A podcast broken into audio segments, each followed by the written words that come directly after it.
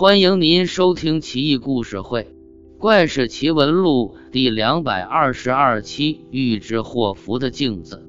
隋朝宰相苏威有一面镜子，十分精美别致。当然，当时的镜子应该都是铜镜。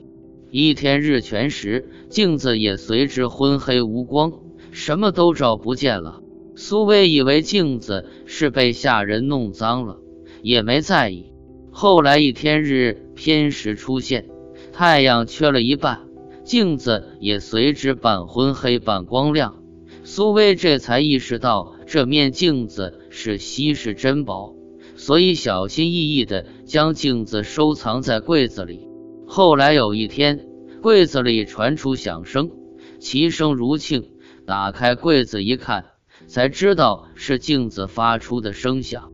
而后，苏威的儿子。苏奎就死了，镜子后来再次发出响声，结果不久苏威自己也出了事，这面预知祸福的镜子最后也不知所踪。